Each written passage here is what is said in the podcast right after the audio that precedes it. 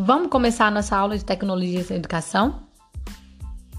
Vamos continuar então falando sobre o e-mail.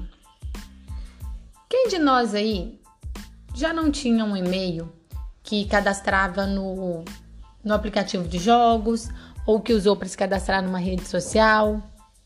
A partir de agora, nós temos então a nossa identificação virtual, que é o nosso e-mail institucional.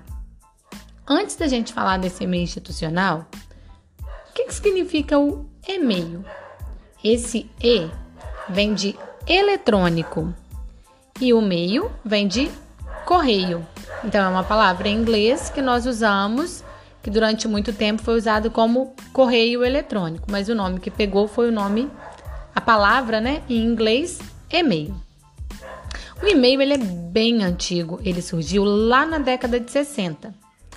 Com a evolução da tecnologia na década de 90, as pessoas começaram a mudar a relação com as cartas. Começaram a usar o e-mail para se comunicar. E as pessoas deixavam de ir ao correio levar uma carta e enviavam suas mensagens pelo computador. Por quê? Porque chegava muito mais rápido, era muito mais prático e quando a pessoa tinha uma conexão na internet ainda, é uma ferramenta que é gratuita. Então, ele teve assim várias vantagens sobre as cartas. E o arroba? Você já pensou o que, que é o arroba, que é aquele azinho com círculo ao redor? O arroba, ele significa at em inglês, que na nossa língua a gente pode traduzir para em. Então, o arroba indica que você está em. No caso do nosso e-mail institucional, seria seu nome e sobrenome, arroba edu.guacuí.es.gov.br. Então eu sei que você, aluno, está em arroba edu.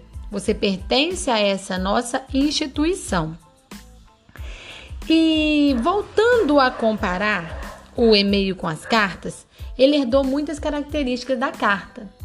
Tipo, ele ainda traz uma escrita bem formal, que é um pouquinho diferente ainda das mensagens de WhatsApp, que é um pouquinho diferente das mensagens que a gente utiliza nas redes sociais. O e-mail, ele manteve essa característica mais formal da carta. Como assim?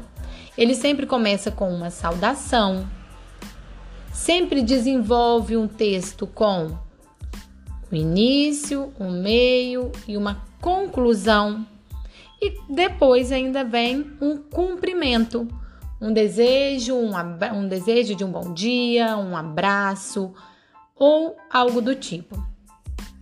Logo, logo vai ter um, vai ter um.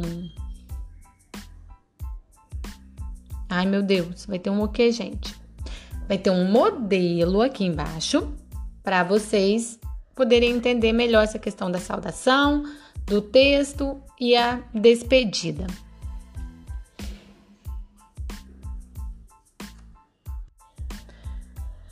Mais um ponto interessante da utilização do e-mail é o seguinte: ele tem um caráter documental, ele serve como prova. Nenhum e-mail pode ser anônimo. Por mais que você não escreva o seu nome, por mais que você crie uma conta anônima, sempre será possível descobrir qual foi o IP de internet que foi utilizado. Será possível descobrir qual é o dispositivo de onde ele foi enviado. Então, um e-mail ele jamais será anônimo. Ele serve como prova também que você enviou uma atividade, que você deu uma notícia, que você deixou a informação.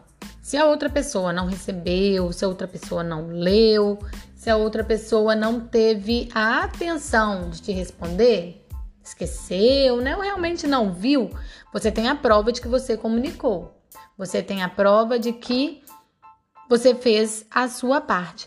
Então, o e-mail no no campo, né, de trabalho, de educação, ele é muito utilizado e ele tem essa importância de documento. E até se for por uma questão judicial, de uma ameaça ou algo do tipo, ele é um documento que vai servir como prova de que você foi ameaçado, de que você foi insultado ou alguma coisa assim. Agora, vamos reparar no modelo abaixo o tom de informalidade que eu usei para escrever um e-mail para vocês.